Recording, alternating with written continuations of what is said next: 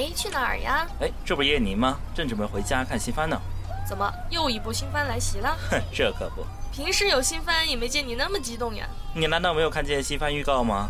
你最喜欢的《鲁鲁修》第三季《归来的马车夫》开播了呀！不会吧？走，我要去你家看。走起嘛！哎，Kira，站住别动！最近《生化七》出了，你买了没？买了，正玩着呢。啥感觉？李三光是不是帅气逼人，左拥右抱，一脸羡慕是吧？啊，嗯，这个嘛，呃，要不到我这儿录期节目吧？顺便 OP 也快用烂了，和我去做个新 OP 去。行，走着。行，走。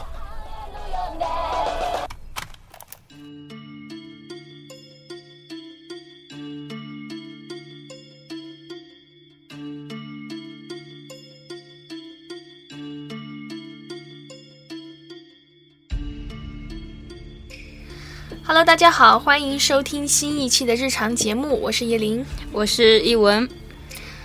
好的，那这一期呢，我们给大家带来了一位算是老朋友的新朋友啊，讲讲讲讲。大家好，我叫敖敖，是以前在第八期做过一次主播的，因为时间原因呢，就没有继续下去。嗯，现在回到这个老地方也是非常的开心，也希望大家能够收听节目的愉快吧。嗯，好的，非常欢迎你回来。呃，话说结束了 C H 七的活动之后呢，我们现在已经回归日常了。这期节目呢，给大家带来的是一部漫画作品《子不语》，是一部国产漫画哦。啊，是的，这部漫画呢是国内著名的漫画家夏达所画的，也是我们几个妹子非常喜欢的一位漫画家哦。说到漫画，你们平时都爱看漫画吗？我都挺喜欢的，像动漫、漫画都是平常有涉猎的地方。然后像日系的呀，或者是国产的，或者是韩国的那种恐怖漫画，在一些微博上或者 APP 上都会去刻意的关注一下吧。像我的话，呃，我觉得反正我看漫画还是看的比较少的，大多数的话都是在看一些国漫，日漫的话就看过一两部。关键我是觉得那个看着很累呀，就是。啊，其实我也是这么觉得的。我觉得看漫画还不如看动漫，但是漫画的话，的确有些东西还是比较好看的。漫画的话，我觉得是给你的想象空间要稍微比动漫要要丰富一点吧。嗯，对。所以其实说到漫画，其实我觉得国内漫漫画啊也是在成长的。嗯，是的。所以呢，我们今天就带来了一位第一个打入日本的大陆漫画家。夏达，您带来了夏达吗？漫画家，我们要是带来了夏达，估计这个收听率会蹭蹭的往上涨。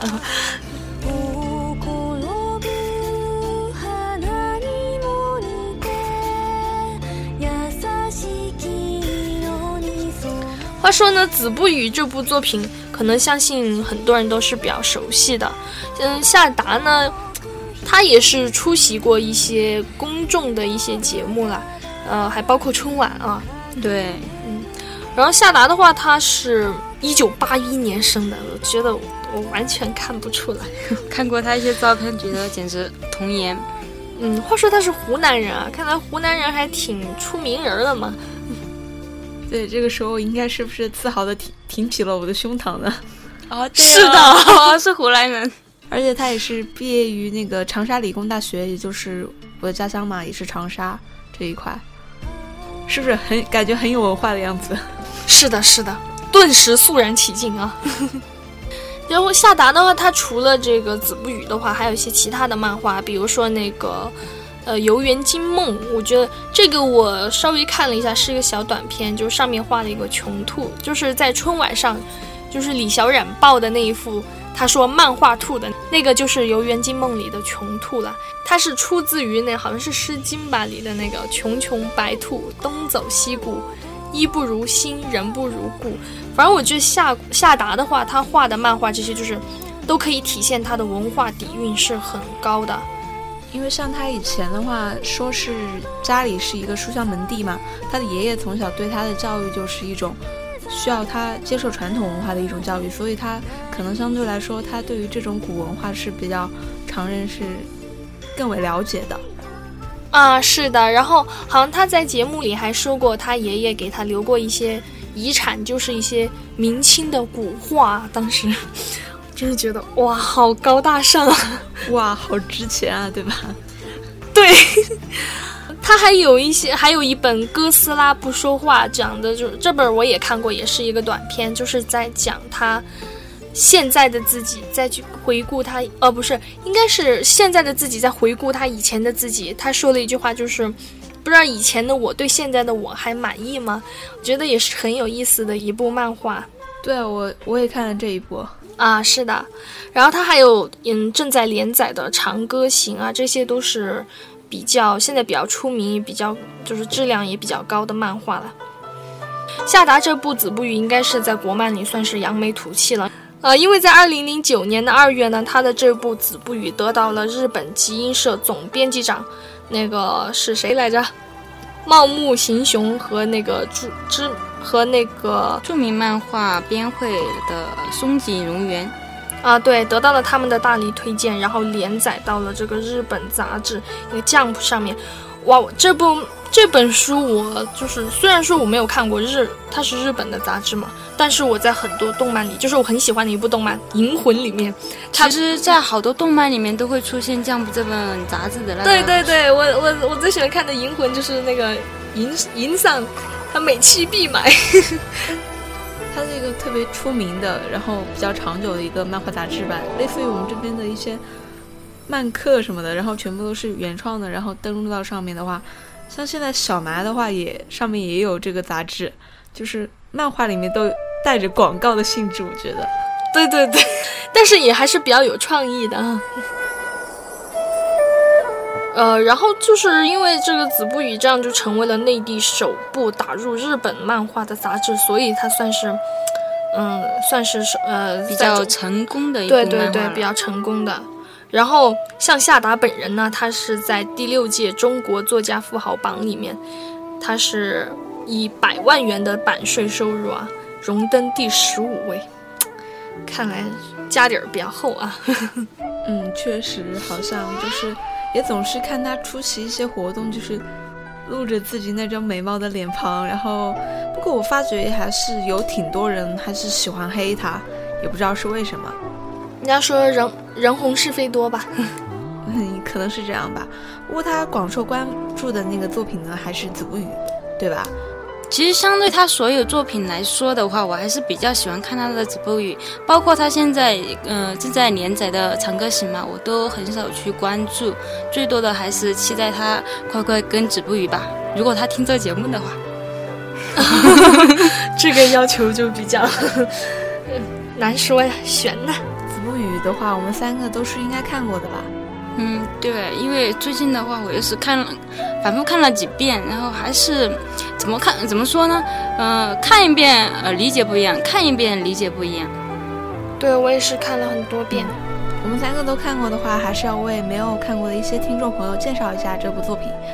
那么《子不语》讲述了女孩小雨拥有奇特的能力，能够看到一个与现实世界不同，并且充满着各式各样妖怪奇异的世界。子不语的画风呢是比较唯美清新的，然后它的背景就是特别的细致的那种类型，像一些花呀，我感觉都是刻画了很久才画出来的，也是一部优秀的漫画作品，比较古老的，包括它里面那种画风。对的，现在目前不是已经出了三本书了吗？然后每册四画，然后现在也停更在了十四集，我感觉就好像永远不会再更了一样。啊，所以我就觉得好伤心啊！其实我还是蛮喜欢他继续跟的，因为里面好多角色我都是很喜欢的。我觉得《子不语》它是一部应该说很难得的、很清新的一部作品，而且它也很就是不随波逐流吧。我觉得它是比较有自己的风格的。像这样一部漫画，它现在停更了，我也觉得非常的可惜。也是据《长歌行》书后所写。将于二零一二年出版以后，结果到二零一四年了，就是还没有出版。二零一五年的一月份呢，夏达也在微博正式宣布《子不语》停更。就是我觉得他是画到十四、十五画了嘛，就感觉没有一个概念，因为他其实这种漫画可能是永远画不完的，但是人的灵感还是有限。那么多妖魔鬼怪，那么多美女画皮，就是要画出很精致的感觉。其实，如果在这个比较浮躁的现实中活中，是很难去想象一个小山村里面的那种灵气、空灵的感觉的。嗯，是的，是的，我觉得也是，因为这，我觉得漫画它本身就是漫画家，他本身就是一个非常辛苦的职业。因为就是在我的那个印象，就是在我的想象里，我就总觉得漫画家是那种，就是每天坐在他的那个桌子上，然后周围全是垃圾，然后桌子上也全是垃圾，然后每天就埋头苦干，然后浑身都是墨水儿，脸上也是不小心啪抹一笔。嗯，确实，我的印象中也是这样。对，其实说到漫画的话，虽然我没画过漫画，但以前也学过一点点画画嘛，呃，还是觉得蛮辛苦的，因为呃，你要知道要把自己喜欢的东西去表现出来，那种强烈的欲望，但是你又做不到，啊，我反正我还没达到那种技术啊，所以说我觉得还是蛮辛苦的，因为你要在一张白纸上一笔一画的画出你想要的东西，或者是你的故事，真的是一件不容易的事情。是的，我也是这样觉得。因为我觉得，相对于一些作家来说，漫画家需要更细致的去描绘一些细节，但是要又留给观众一些想象的空间。对于漫画来说，漫画有一些音乐的协助，还有一些画面感或者是一些动态的表达，而漫画呢，就更倾向于一幅静止的画面，要表现出一个故事。其实相对来说，是比写作更需要一些底蕴的事情。因为漫画的话需要细致的观察，当然写作也是一个非常好的事情，因为也需要细致观察。那相对于漫画来说，漫画更需要去描绘出完全描绘出一个细致，然后又能引人深思、引人想法的一些画面是比较难的。啊，对，我觉得漫画的话，就是比写作要更富一点表现力，这样才能就是说描绘得出那种情景。因为在没有音乐，甚至没有动态的情况下，要描绘出一个就是，嗯，你想要的情景，真的我觉得这是很难的。所以说啊，呃，以前我学过画画，但现在基本上没画了，因为真的真的很难坚持下来。什么时候能看一下以前译文的画作？呵呵呵呵呵，还是不要了吧，快点贴到官博上，然后我们疯狂的转发。就是我会死掉的，拿出来晾一晾嘛。其实以前也开始学嘛，全都是临摹，然后之之后就是去实习了，然后就没画过了，然后至今只动笔写字，没动笔画画。不过我觉得喜欢漫画的都是有点喜欢临摹的，就是看到一些画面就不由自主的想去学习一下。对，其实从画画的话，最开始就是不停的临摹就是人的东西，从临摹开始的。嗯，然后渐渐的找回自己的风格呀，自己的那些故事啊什么的。所以其实我还是一直很期待子不语更新的。虽然我平时很少看漫画啊，但是却特别喜欢子不语这种类型。所以，呃，一旦有这种类型出来的话，我基本上就不停的会去追。去关注哈。对，包括日本的一些动画呀，他们有这些风格的，我也基本上就是，呃，里面的男生女生都是我喜欢的，那不是男主角女主角都是我喜欢的。男主角嘛，我觉得夏达的画风就是特别精致，然后特别细腻，然后带着一股灵气，让人有一种很放松的心情。像我看完《子不语》以后，对于一些木芙蓉啊，或者是一些老木匠，或者是一些狐狸啊，或者是一些白蛇、鸟啊那种，实实际上生活中可能是也见到过，但是并不会喜欢的生物，产生了一定的好感，不知道为什么。对，像夏杂他的风格的话，就属于那种几笔几画就能描绘一个事物出来，而且很清晰、很直观的就能表达出来。对，我觉得他用一个不同的眼光来给我们诠释了这么一个故事，就包括就是在木匠那一个故事，我觉得很独特的方式，就是他摸着那个木门这些，他都感觉他们是有生命的，就是怎么的？我觉得，就作为我们来说，你说平常看着动物吧，你觉得有什么？有什么那种感情哈、我觉得还很正常。你摸着一个木头门有感情，我觉得这是平常可能一般人很难想到这么一个事儿。对，其实它里面还有老木匠也说过，他说，呃，这么小一个孩子能听到那个木头的说话，呃，也也是觉得他说不是一件好事儿。嗯对。然后包括它里面的人物的话，包括他们的那个小雨呀、球哥哥呀、琥珀啊啊，我觉得这几个角色的话都是我蛮喜欢的。啊，我觉得球哥哥好帅，开始一直以为他是沈哥哥哈。对，一他一直以为是他是呃邻居家的沈哥哥，啊，隔壁家的哥哥，好帅的，我觉得他。然后我觉得琥珀有点就是孩子气那种，有点调皮，但是也是蛮很好心的那种。虽然说是一只狐狸，是一只妖怪啊，但是整个的话给人的感觉哈，还是比较有那种怎么说呢，很专情，因为他对朱姬的那种爱嘛。啊，对，对。然后还有就是他，别看他是一只妖怪，但是他特别善良在里面，他不会去破坏。包括后面他有一回是，嗯，我记得在忘川那个，对对对，就忘川他他故意想把他赶走，就是对，把那个那个叫啥，那个欧阳川。好像是吧，好像就是把他，哎，欧阳川他是为了寻找他的女朋友，他想去忘川河中找他的女朋友嘛。然后琥珀知道这件事情，就故意把他，对，想把他赶走，因为到了忘川河之后是没有回头路的，那相当于就是一条王者之路了，从不会逆流的一条河。嗯，对，感，就是这个漫画里面都是特别善良的人，然后也没有。虽然可能有一点点灵异的情节，但是也没有那种特别恐怖或者说特别让人接受不了的世俗的一些烦恼，例如说人类的贪婪呐，或者怎么样，使这些有生命的生灵陷入到一个什么地步。所以看这部漫画应该是比较开心放松的一个状态吧。是的，因为他是用小雨的眼光来看这个世界，就是因为小雨他是一个很小孩子嘛，对，很纯真的这种一个小孩，所以在他的眼里。觉得这个世界都是就变纯，变得很纯洁、很简单了。嗯，就是一个美好的。对，因为本身在小孩的眼里，世界都是很单纯的，他没有什么。像长大之后的一些呃勾心斗角啊，或者是被这个社会整个社会是去呃你要去做什么，你要去干什么，都是有一个框框架架在那里的。但小孩就不一样，他是想到什么就去做什么。所以我们是通过小雨的眼睛眼光去看待这么一个另外一个世界啊。所以说它里面说的是子不语，说说的是语言啊，但是我们是通过小雨的眼睛去看世界的。是的，因为我觉得。而且这个说法我觉得也很新颖啊！言能者就是通过语言来，就是语言产生的一些呃一些力量吧。我觉得这个也是比较新颖的。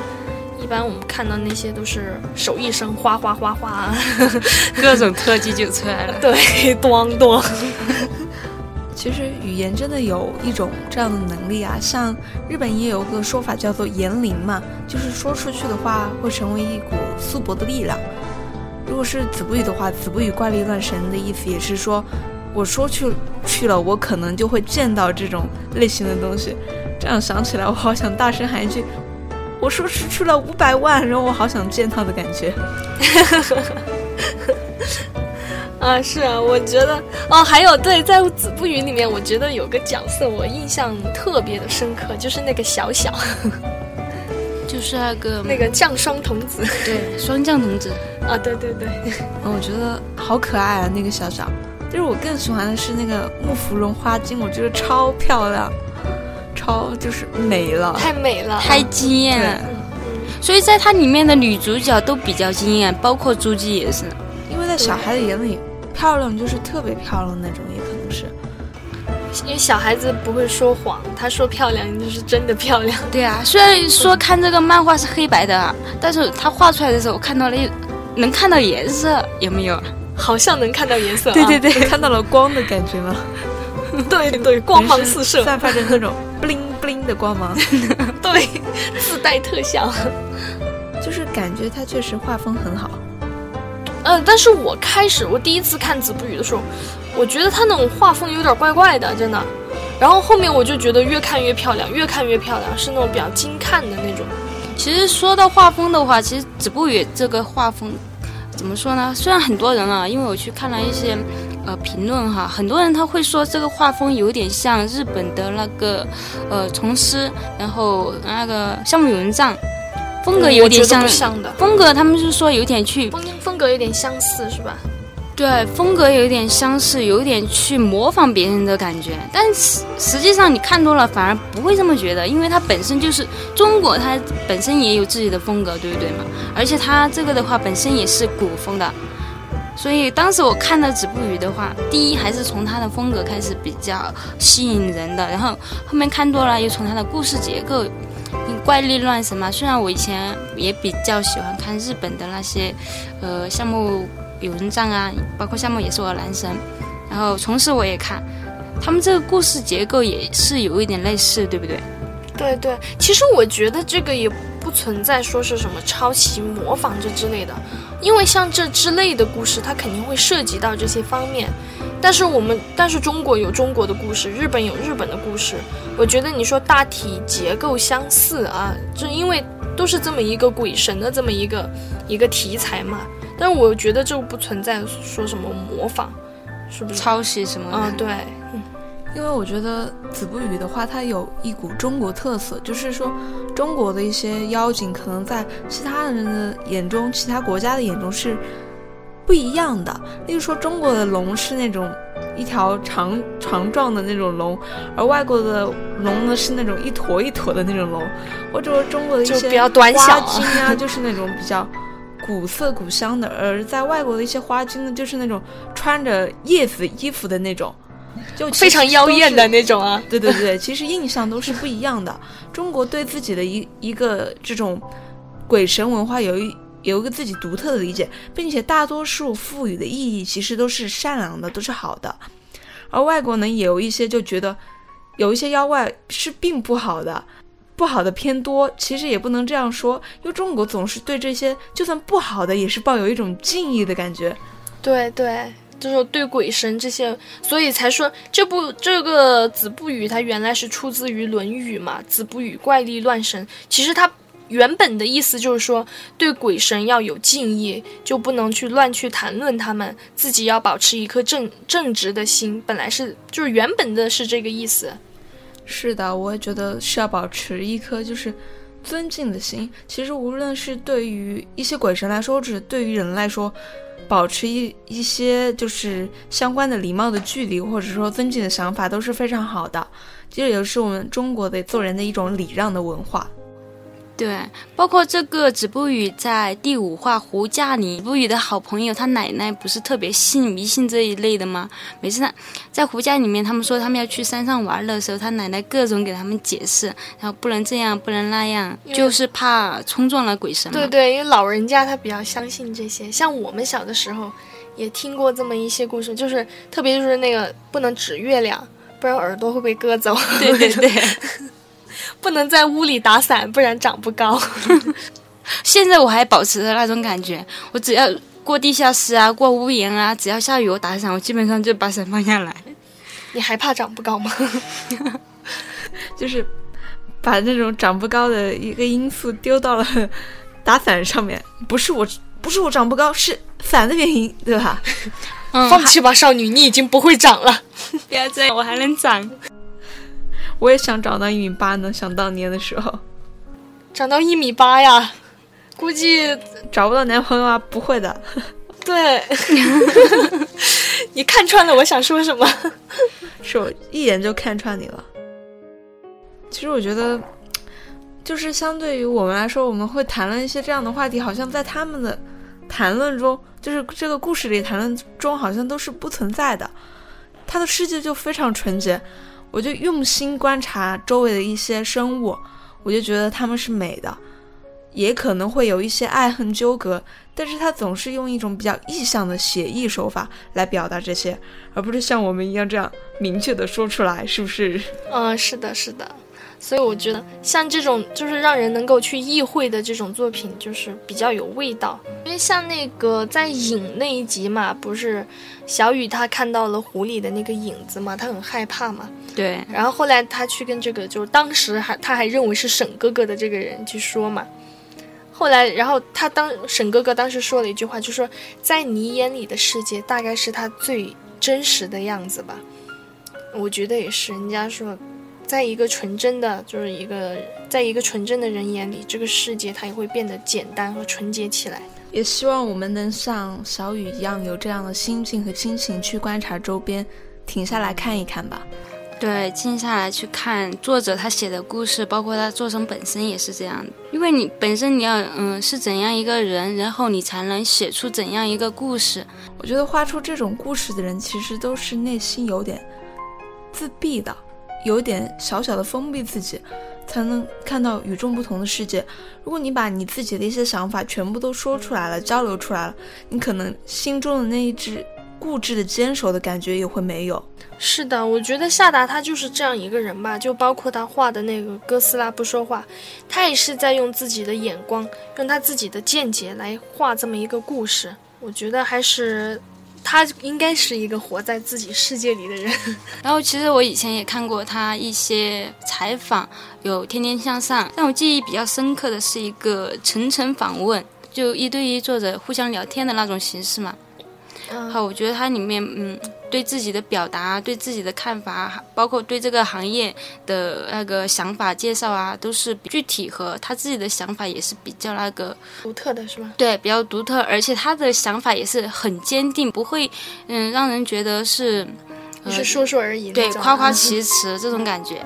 包括他后面说了一句，他说他很怕死，因为人死了什么都没有了。所以他想在世世上留下一些东西，就是他的作品了，就证明他来这世上走过一遭，是吗？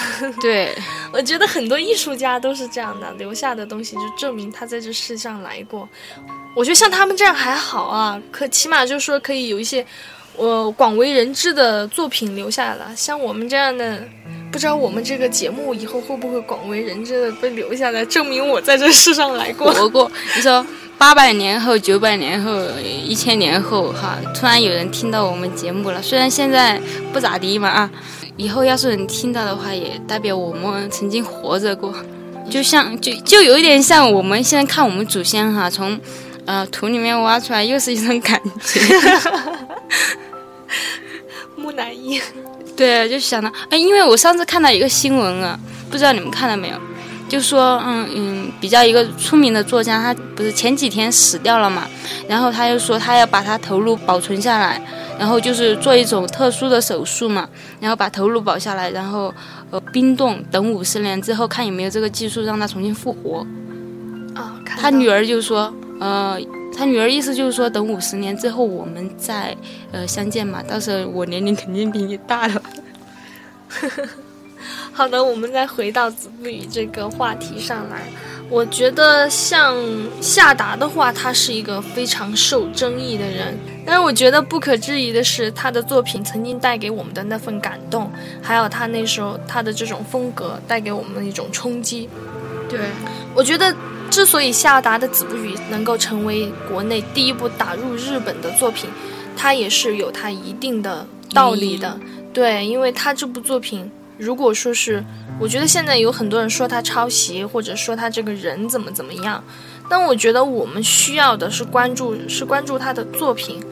我觉得每个人都有他自己的性格和脾气，就是我们在批判别人的时候，应该把更多的注意力转向他的作品，因为最主要他是给我们看的是作品，而不是他这个人本身。对，所以我觉得子不语是以。应该是他是以他自己小时候为原型画的一个作品，因为他小时候他家庭条，他的家庭好像类似小雨他这种家庭吧，他爸爸妈妈也是做做这类似的工作的，包括他也出书了嘛，他出了一二三部，后面的介绍都有他以前他爸爸妈妈工作的地方的一些照片，都是比较古老的了。对。但也就是因为这部作品一开始出来之后，给大家这么大的一个一种冲击力，所以之后它停更了之后，对大家打击也是很大的。所以还是希望夏达老师赶紧更新《子不语》吧。如果你能听到这个电台节目的话，其实我关注他微博，在微博他每次发微博，微博下面一片都在说：“赶快跟子不语，赶快跟子不语。”可能他也是受到了这种压力吧。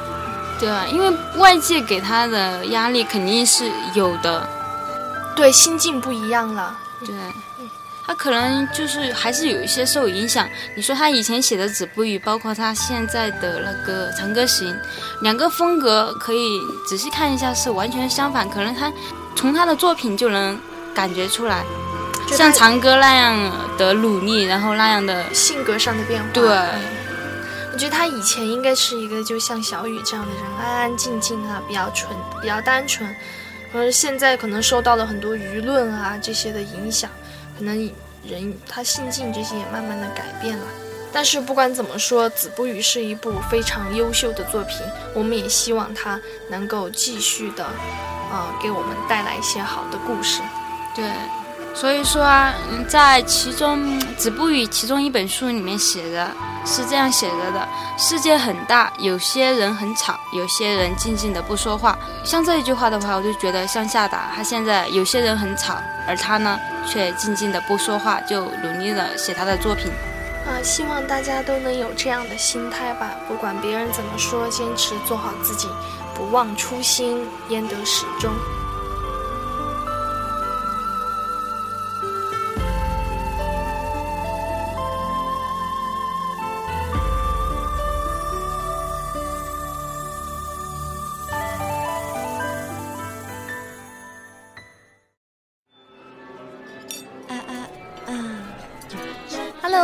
还喜欢我们的节目吗？那就赶紧关注我们的官方微博，了解更多信息吧。如果想获得最新的节目资讯，可以在您亲爱的爪机上下载荔枝 FM 客户端和喜马拉雅客户端，以及被窝深次元的客户端进行订阅。还可以通过微信公众号 FM 八四七九四进行订阅，就可以收到我们最新的节目推送哟。好的，我们这一期的节目今天就说到这里了。下一期的话，我们会做一个十月新番的户外采访。户外哦，是的，这是我们一种新的节目方式吧，请大家以后一定要多多支持哦，多多关注一下下。嗯，好吧。然后这次 ED 和 CH 零七的一样，呃，是由我们叶琳自己创作的歌词儿，然后。大家期待一下吧。好的，下期节目再见。对，再见，拜拜。拜拜。夏日在斑驳树荫中蒸发，古老的小镇静静不说话，影子。在水中不安的荡漾，古老建筑那扇木窗，木匠依然安详。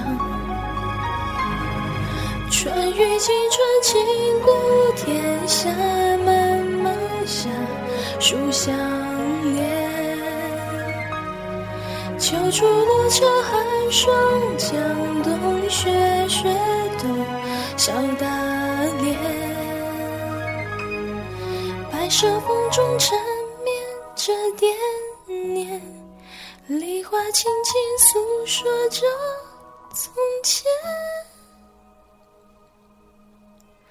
思索不言语，梦中一转身再相见。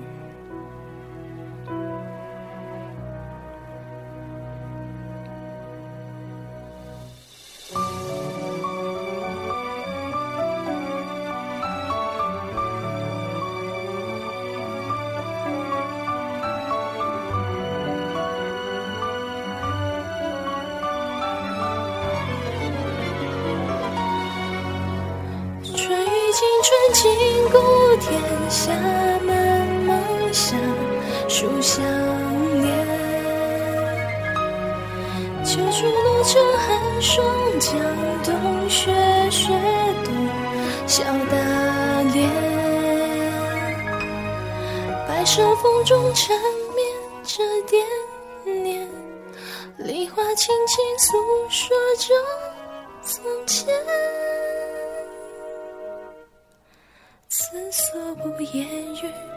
终一转身再见。春残细细秋波开的凄凉，花开是否融化于其上？